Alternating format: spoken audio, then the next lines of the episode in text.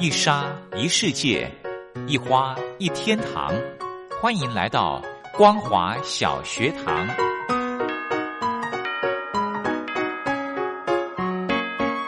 让我们一起学习，一起分享。光华小学堂。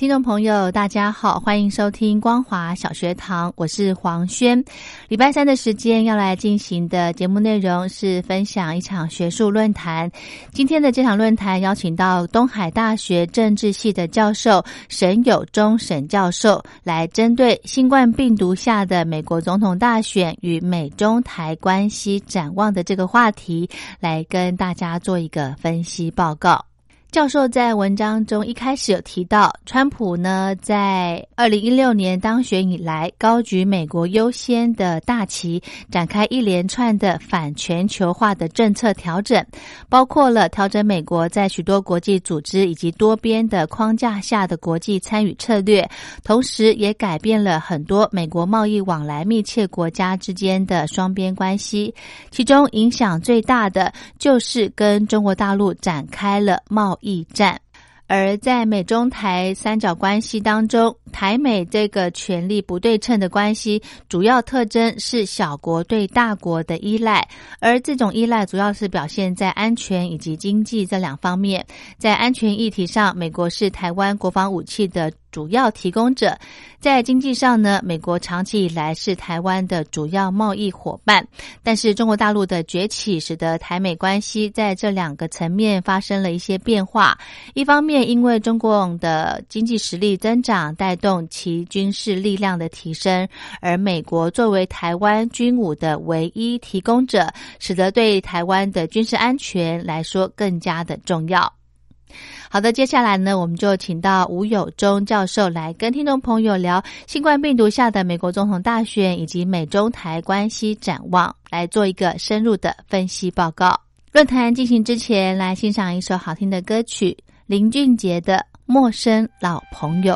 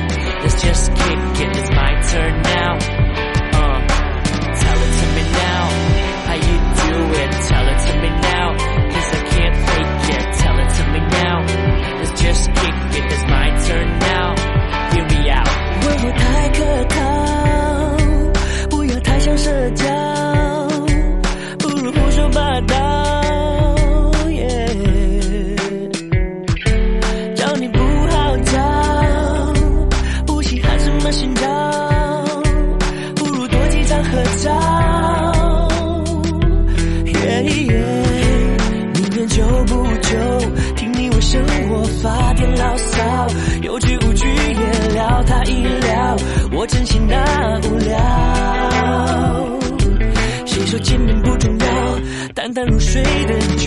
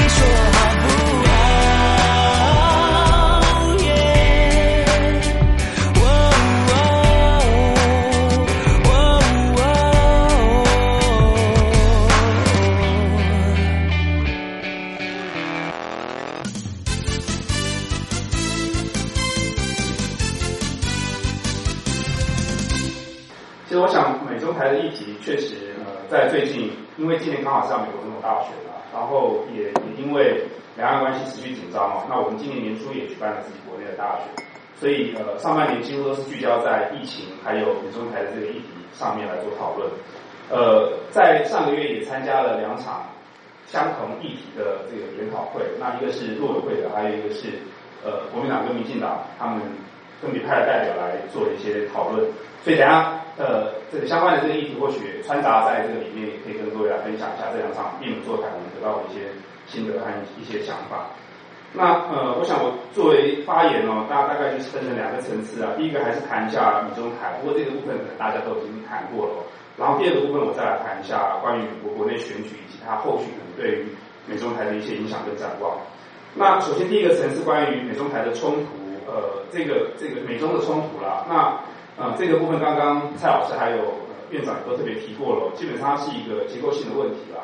所以它不是在于说会不会发生，而是在于什么时候发生，跟到底要延续到多久的一个情况。那根本上的问题还是在于这两国的呃价值差异。所以不管是刚刚第一个 panel 谈的经济的冲突也好，或者我们接下来谈的安全的冲突也好，其实本质上还是在于美国已经认知到说，呃，中国作为冷战结束以后的下一个挑战者或者是一个潜在的威胁，那么这个东西本质上是不会被改变的。所以在经济上面的交手，还有在安全上面的冲突，它都只是迟早会发生的这个事情，那就是在这个时间点爆发出来的。所以我们会看到说，那台湾放到这个美中的冲突的架构底下的话，呃，算是一个比较遗憾的事实，但是我们也必须要认知得到，就是在于美中台这三边关系里头，台湾毕竟是一个能动性最低，然后也是实力最弱的一个行为者，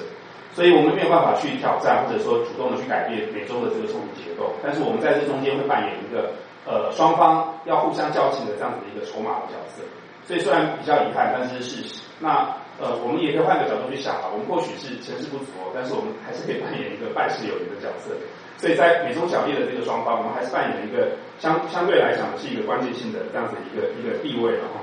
那我想从这个角度来延伸出去，呃，跟大家分享一个想法，就是在于说，美中的冲突既然势不可免，但它也不会变成是在冷战结构底下美苏两强对抗的这样子的情况。因为刚刚院长特别提到，中国在现阶段来讲的话，还没有办法在全球或者是在军事的议题上面去单挑美国，所以我们还是要去看说，如果美国呃这个在看到不同的区域里头的话，那跟中国的这个冲突就会有一些不同的区域里面的区域的次强会扮演关键的角色，比如说在欧洲，那呃德国就是一个关键的角色。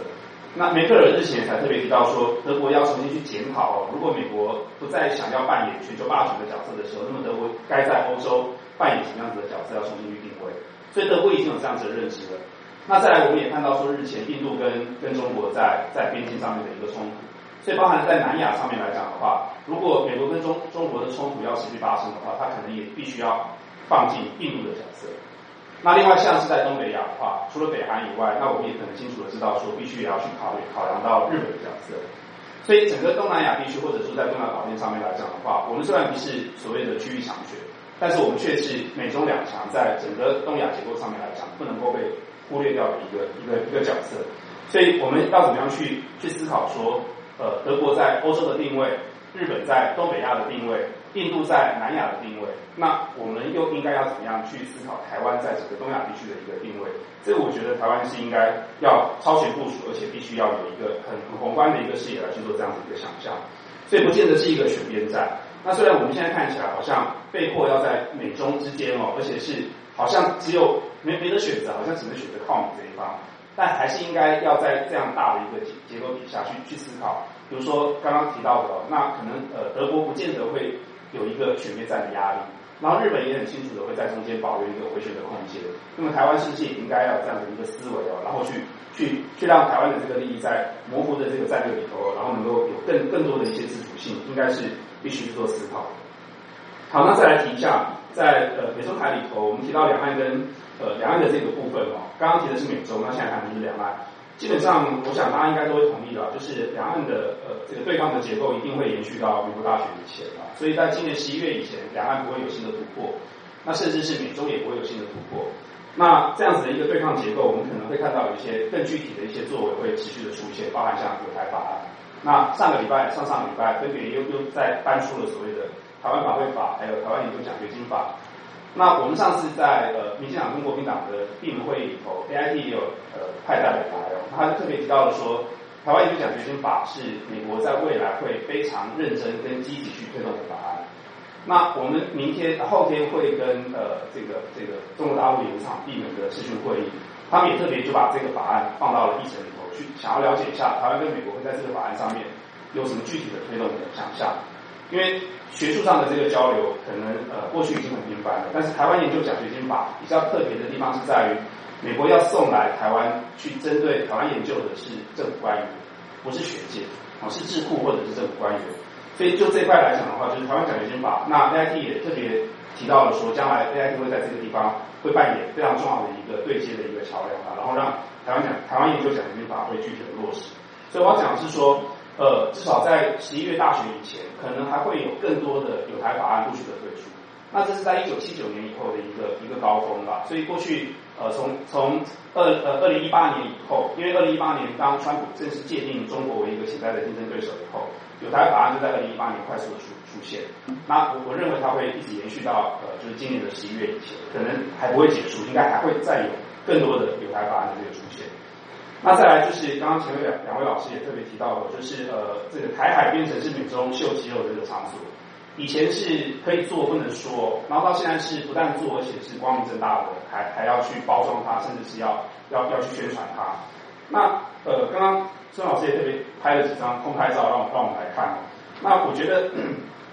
另外一个有趣的讯号是在于说，台美的军事合作的项目是在不断的增加，而且过去刚刚提到的是呃能做不能说。到现在甚至变成是美国宣传的一个一个一个议题哦，而且以前我记得我们呃这个参谋总长特别提到说，希望能够 希望能够未来在台湾跟美国能够成立航空跟特战两个指挥部，那是台湾提出来的需要或者台湾提出来的希望，结果没有想到在上个礼拜吧，上上礼拜是美国提出来了说，希望能够在台湾成立一个联合特战指挥部。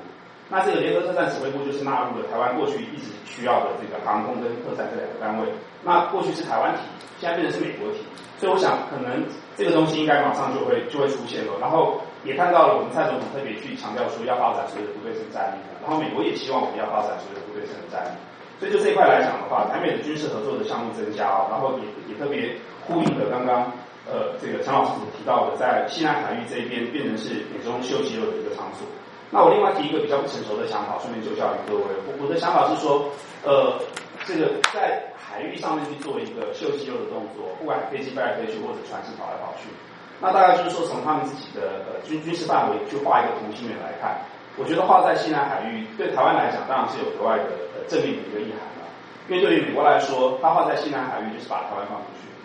那对于中国大陆来来讲的话，它也是在西南海域。那这个半径化的话，就是台湾还是在西南海域。外，所以至少现阶段来讲，西南海域作为两个同心圆的一个交界，然后台湾是在美国的范围里头，是在中国的范围里头，我觉得有有这样的一个政治意涵在里头。那当然就是说避免擦擦枪走火，然后也延续到刚刚前面所说的，台湾还是应该要在美中之间要维持一定的弹性，而不是完全的选边站。那我们会看到说，过去呃可能特别清晰的一个路线，就是要完全靠向美国，可能呃某种程度来讲，还是会会会满脸担忧的啦。因为毕竟川普或者我们刚刚蔡老师也有提到，就是呃美国就是或者说川普就是一个利益至上的，所以为了利益他，我们也看到那个 order 的信书里面，其实还是可有可能会出卖台湾。所以就这个角度来看的话，是不是要那么把所有的筹码全部都压到美国这一边，应该还是要要有一些思考的空间吧。那最后的话，就是在呃两岸这边呃有一个结构性的因素也没有办法被逆转的，就是年轻人互相的厌恶对抗。我们看到选正大选研在日前公布的那个结果，呃高达百分之六十七就是认为自己是台湾人，然后没有双重认同，就是他以前就是说认为自己是中国，也是认为自己是台湾人的比例是有一定的、一定的、一定的这个趴数。然后呃，慢慢的在下降，然后认同自己是中国人的，现在只剩下就是他没有双重认同，只认同自己是中国人，已经不到百分之五。所以呃，认同自己只是台湾人，然后不是双重认同，更不是中国人的，已经高达百分之六十七。所以我觉得这个讯号释放出来是在于说，两岸的这种世代差异哦，那它是一个不可逆的一个发展趋势，而且越来越越来越民粹化，而且越来越互斥化。那越来越民粹跟越来越互斥的话，其实呃。A I T 也释放了同样的讯息给我们，就是说，其实也越来越多的美国的年轻人是讨厌中国。我们上班就在疫情爆发以前，到中国大陆去做做一些交换，或者说做一些这个讲学，或者说做一些学术活动的时候，也特别感受到，就有越来越多的没有来过台湾的中国大陆的学生哦，他们在会场上面去针对台湾议题的发言也越来越尖锐。我想，可能院长或者在座的老师们到中国大陆去交流的话，会有这样子的氛围在。老板呢是要这么大的老师来安慰我，就说其实我们年轻人不是那么凶啦，我没有那么讨厌你。他们这个会场上的发言可能只是代表他们个人的一些立场。那其实我们自己心知肚明，在网络上面的这一些年轻人的发言可能是更加的尖锐。台湾也是，所以我觉得这是一个讯号，而且是一个警讯，就是如果年轻人越来越民粹，而且对于对方的那个态度是越来越负向的话，那这个其实对于两岸的未来发展的一个前景其实是蛮悲观的。好，那接下来来来来谈一下美国大学。那刚刚。呃，应该是廖老师还是邱老师有特别提到的。我觉得不管是民主党或者是共和党，呃，这拜登挑战成功，或者说川普要延续他的第二任啊，美洲的结构对抗的结构是不会变，但是做法会变，哦，做法会变。因为我们都知道说，嗯，刚刚邱主任有特别提到，民主党它是还是在一个全球主义，或者说还是在一个区域架构，所以他还是会希望盟邦一起来分摊去牵制中国的这样的一个成本。但川普是哦，川普他大概就是双边甚至是单边主义，所以他就是。呃，只要经济上挑战到他的，我不管你今天是不是跟我在中国议题上面有一个共同的利益，但是我就是要在经济议题上面来跟你谈，来跟你谈判。所以就这个议题上面来看的话，可能呃做法做法会有改变，但是美中对抗的结构是不会改变。所以如果说拜登会挑战成功的话，可能刚刚上午呃那个第一个 panel 里面特别提到了很多在呃区域组织或者是区域架构上面来讲，可能还是会回到过去全球的这个立场上面去做去做一个调整。但如果川普能够延续他第二任的话，很有可能就真的会退出 WTO 啦，或者说在一些区域的组织上面来讲，美国的影响力就会慢慢的退出，然后变成是由个别国家或者是单边的去做这样子的一种一种外交政策的一个谈判。那接下来来看选举的话，那我想呃，川普他自己也已经预知到，或者说也已经有一个比较悲观的预期了，就他之前也抛出了说，我很有可能不会再连任。但其实，我我我觉得确实是很难说啦。那主要还是在于说，有三个议题，现在看起来虽然不太有利于川普，但是都还是会有变数。第一个就是美中冲突，美中冲突是一个长期的结构性因素，短时间之内不会有太大的改变。那这个东西会对川普有利，因为大家都认知到说，美中的这样子的一个冲突，然后又在国内的选举上面又不断的去把拜登冠上一个北京拍的这样子的一个封号。所以我觉得，呃，这个美中冲突在十一月以前显然不会有太大的这个反方向的一个发展。那他对川普来说的话，会给川普至少他是一个执政党，而且这个冲突的结构里头，川普还会有很多呃牌可以用，然后也会有一些不确定的这个因素会发生。所以我觉得这个东西对于川普来讲，其实是一个有利的。再来第二个就是新冠肺炎，那新冠肺炎当然是对川普来讲，它是一个两面刃啊，所以现在看起来最大的压力，但是我我个人也会认为，它也很有可能会在最后变成是川普有机会反败为胜的一个契机。那么一旦这个病毒在美国得到控制，或者说川普他如果有一些特定的政策，然后可以马上收到效果的话，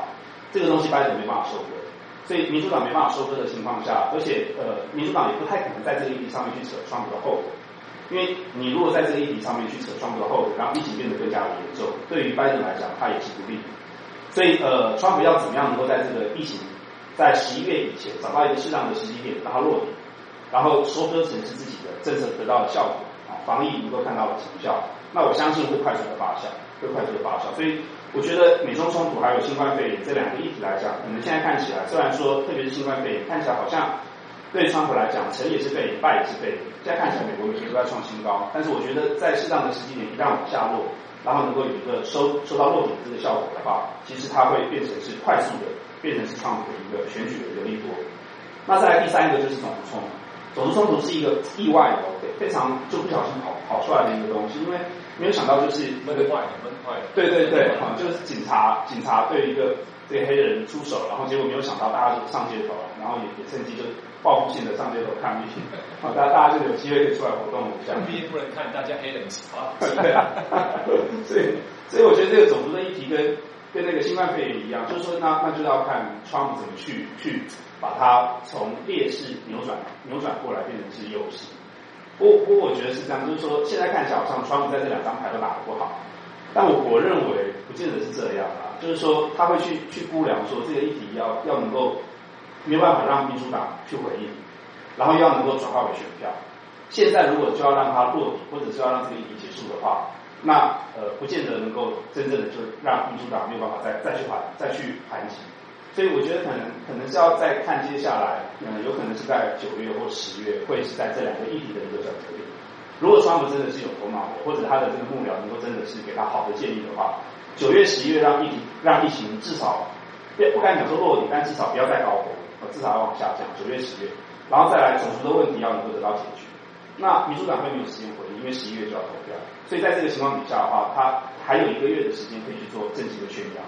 而且是可以很有感的做政绩的宣扬，所以这个议题上面来看的话，美中冲突是对于川普来讲，它还有很多结构结构性的因素跟牌可以去用。然后新冠肺炎跟种族冲突的话，是可以具体看得到它结束掉的，在选前让它结束，或者是选前至少不会再恶化的这样子情况。那这个是在议题上面。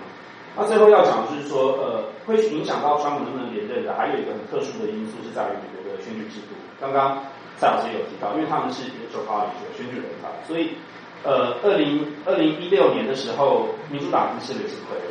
就是他们在那个选举票上面来讲是赢了两百多万，但是选举人票是输掉。那那这样子的这个情况，我觉得今年也还是有可能会发生，因为我们会看到有几个州哦，目前民调其实非常的接近了，所以虽然全国性的民调川普是输了将近百分之十六，这个过去纽约时报做的嘛，但是它是全国性的民调。可是你看每个州的话，会发现到说，我举一个例子，我们我们上次看的是那个佛罗里达，它在上个月的民调是百分之二点，就是民主党是领先，拜登是领先百分之二，可是佛罗里达有二十九张选民票。那你即使在一些小州输掉了，或者是大幅度的输掉，四张四张的输，可是你一个佛罗里达可以赢回七个小州，就在这个情况底下，百分之二其实对川普来讲太容易逆转，太容易逆转，所以我我觉得还很难说，真的还很难说。现在看起来，虽然说川普自己也讲说，我可能。看起来不太会连任了，但我我觉得接下来这两三个月才是真正真正的一个观察的一个指标了。那最后的话，我也呼应一下刚刚院长特别提到说，呃，川普现在看起来好像是这战略模糊的，实施这个战略模糊，或者是运用这个战略模糊的非常显著的一个情况。我们在上次的地轮会议里头，国民党的副秘书长，我来想着要把名字讲出来，就讲他讲出来了。好，那就讲出来了。我们这个黄木副秘书长，他就特别也提到了说。呃，如果要谈战略清晰或战略模糊的话，很多人会认为说，川普的对台的这一块战略是清晰的，可他不这样认为。我也我也特别呼应一下，那那是他的这个看法，但是我也我觉得也特别拿出来跟几位前辈来做一下讨论。比如说，呃，国民党会关心这三个是不是战略模糊？第一个，到底呃，川普到底对于台湾作为一个政治实体的表态，能不能够做改变？啊，到底能不能够正式的称呼就是呃蔡英文政府，用政府。用蔡政府，因为我们一直都讲说是川普政府，至少用高名。然后再来第二个就是说，川普到底能不能够对于台湾国际参与跟支持的方式力道上面做出跟过去不一样的这个具体的政策？还有第三个，到底对台防御的具体能够具体的对台防御的这个支持能够做到哪里？不是一天到晚是这个秀秀照片，或者说跟他讲说我们的船只来了，这个飞机也来了，但是你能不能够真的是把台对台的这个具体的防御措施能够看在阳光下，能够能够讲出来，而不是在这三个议题上面都依旧是保留一个模糊模糊的这个立场。所以我觉得说这个议题上面来说也也特别就呃，如果川普连任的话，会不会在第二任的这个这个任期里头，能够在战略模糊的这一块，至少可能对中还是模糊的啦，或者说在其他的区域议题上面来讲还是模糊，但是至少对台上面来讲的话，能够不要再模糊了。那因为我们几乎已经掏心掏肺掏钞票，什么都掏了，全部都掏给了川普以后，能不能够在第二任的任期里头，你你你不要再模糊，这是我们希望能够看到的一些具体的回应啊。但我觉得现在看起来可能依旧。不是那么乐观，因为因为他的川普可能在这个议题上面来讲，至少他在第二任的任期里头来说的话，呃，可能不会不会不会清晰到哪里去的，大概是是这样的一个情况。然后最后的话就是呃，美国呃英呃美国有一份民调做出来，就是说在二零二零二零年的大选里头，到底老百姓关心的是什么？那这个是呃陆委会提供给我们的资讯。那就提到了说，百分之三十的老百姓认为经济最重要，百分之六的老百姓会认为外交最重要，就是中国议题最重要。但我觉得这个议题是是是组合拳啊，就是呃，虽然只有百分之六认为外交重要，百分之三十认为经济重要，可是大家都知道，美国的经济当然就是取决于美中的议题。美中贸易战到底什么时候第二回合要怎么打？第一回合到底能够收割多少回来？所以这个百分之三十还是要跟那个百分之六做一个联动。那就这个议题上面来讲的话，川普虽然在第一任期里头的经济效果是看起来是做的不错，但是在外交的议题上面来讲的话，可能还是要并并到经济里头一起去看。所以这个百分之六三十六的这个选，其实在川普对中的这个议题上面，还有对经济议题上面来讲的话，可能在最后三个月的这个选举里头，也是蛮值得去做观察的。最后的话，当然就是说，COVID-19 在第二波的这个疫情哦，呃，是在选前还是选后爆发了？那如果说选前暂时先往下压，选后再爆，因为我们都知道一定会有第二波，但是一定要让它在十一月以后，那这是川普想应该要要努力去做的一个方向。如果说九月、十月落底，但是在十一月又爆发第二波的高潮的话，那就再见，川普应该就就差不多了。好，大概是呃这这几个观察，可能就交给在座的各位，谢谢。好的，我们今天的节目就进行到这，非常感谢您的收听，我是黄轩，我们光华小学堂明天同一时间空中再会。别再自找麻烦，何不一笑置之的帅？看我多么摇摆，恋爱压力发展，无法将我残害，Cause they don't think it's stop me right。快乐的包装卖相才会好，正能量是所有屁事的解套。反正我就是他的他，从来不需要我的我，只需抛弃道理，吹走快乐陶笛。梦